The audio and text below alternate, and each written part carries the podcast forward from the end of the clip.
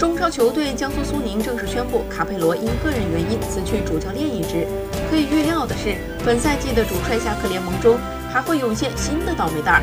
上赛季卡佩罗上任时，正是国内换帅的高峰期，国安换来施密特，建业换来亚森，亚太换来陈金刚。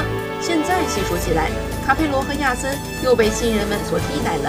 去年下课一度成为中超潮流，有些已有预兆，比如陷入第二年魔咒的曼塞诺，三连败的贵州恒丰，如果继续输下去的话，保级堪忧。毫无疑问的是，先后在国安和申花下课的曼帅，再度在贵州队遭遇了信任危机。不过他还有机会扭转局面。